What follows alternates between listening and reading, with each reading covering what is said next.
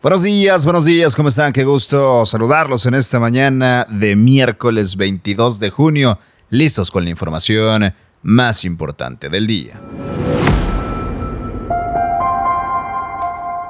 Pide Samuel García dejar temas políticos de lado y enfocar toda la energía en resolver el desabasto de agua en Nuevo León. Afirma Guaydrenaje que ya solo falta agua al 10% de la población, esto luego de la megafuga. Hay alianza entre el cártel del Golfo y el cártel Jalisco Nueva Generación, así lo afirma el secretario de Defensa de México. Impunidad impide protección a periodistas en nuestro país, esto según la ONU. Y sorprenden cancelaciones masivas en vuelos en Estados Unidos. Comenzamos.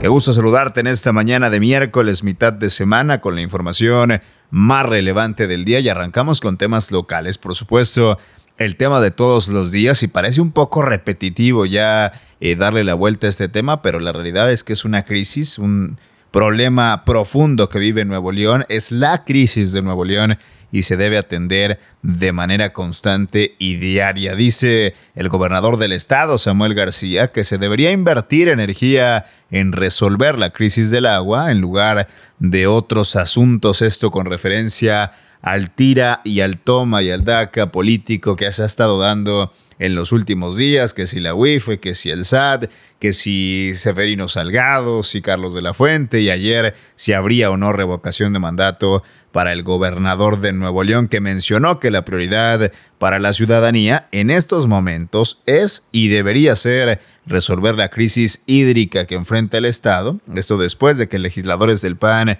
propusieran una iniciativa de revocación de mandato al Poder Ejecutivo. La bancada de Movimiento Ciudadano mencionó que los diputados del PAN solo han estado estorbando, eso es lo que dicen ellos, y que no han contribuido positivamente en fomentar soluciones ante la emergencia hídrica que se enfrenta.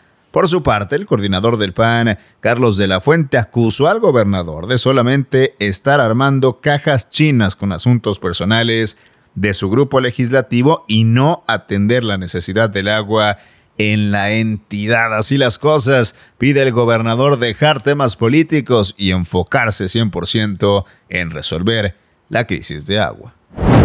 Ya que hablamos de esta crisis, informa Juan Ignacio Barragán que falta agua ya solamente en 10% de las colonias, esto después de la megafuga. Según declaraciones del director de agua y drenaje de Monterrey, el 10% de las colonias de Nuevo León no cuentan con suministro de líquido y argumentó que es una noticia positiva porque anteriormente era un número que ascendía al 59% de las colonias las que no contaban con abastecimiento de agua.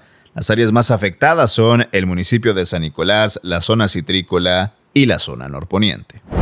En información nacional ha dado a conocer Luis Crescencio Sandoval una alianza entre el cártel Jalisco Nueva Generación y el cártel del Golfo. Así fueron las declaraciones del secretario de Defensa informando que estos cárteles mantienen una alianza en Zacatecas para disputar el territorio ante otros grupos. El funcionario reveló que se detuvieron a 24 presuntos delincuentes, incluyendo a Oscar N., alias el Mando Mosca, que es jefe regional de dicha alianza. Esto se da a conocer luego de que también se informaron cifras en materia de seguridad con Andrés Manuel López Obrador, en donde los homicidios en los 42 meses del gobierno de Morena superan ya todas las registradas, todos los homicidios registrados en el sexenio de Felipe Calderón Hinojosa. La promesa de pacificación mediante abrazos y no balazos, la realidad es que ha sido un completo fracaso. Y en más información, vámonos con este tema porque ya platicábamos de la impunidad que impide proteger a periodistas en México, al menos así lo ve la Organización de las Naciones Unidas. Guillermo Fernández, representante en México de la Oficina del Alto Comisionado de las Naciones Unidas para los Derechos Humanos, argumenta que mientras siga existiendo impunidad, los asesinatos a periodistas y activistas van a continuar perpetuándose.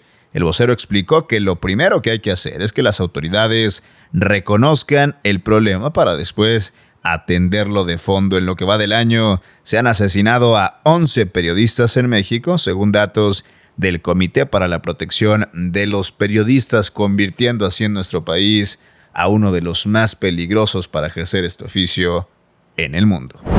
No podemos normalizar el ver a niños trabajando en la calle. El trabajo infantil vulnera sus derechos y su integridad. El gobierno de Nuevo León y el DIF estatal, con su programa PAPTI, busca protegerlos. Tú puedes ser parte de la solución. Reporta al 075 o al correo electrónico papti.difnl.gov.mx. Haz la diferencia. En información internacional, sorprenden, vaya sorpresa con las cancelaciones masivas de vuelos en Estados Unidos. Al menos 1.200 vuelos estadounidenses fueron cancelados entre el pasado domingo y lunes, dejando a montones de pasajeros varados en diversos aeropuertos. Analistas de las aerolíneas informan que la situación podría persistir porque la demanda de vuelos se ha vuelto más rápida que la capacidad de contratar a más personal aéreo que fueron despedidos durante la pandemia. Actualmente hay escasez de pilotos y sobrecargos de vuelos en el territorio americano y no se han contemplado soluciones a corto plazo. Crisis que genera cancelaciones masivas de vuelo en los Estados Unidos. Hasta aquí la información más importante de este miércoles, miércoles mitad de semana. Yo soy César Ulloa, arroba César Ulloa G, y esto es Contraportada por Altavoz MX. Todos los días regálanos 10 minutos y arranca tu día muy bien informado. Nos escuchamos mañana con más información. Excelente día.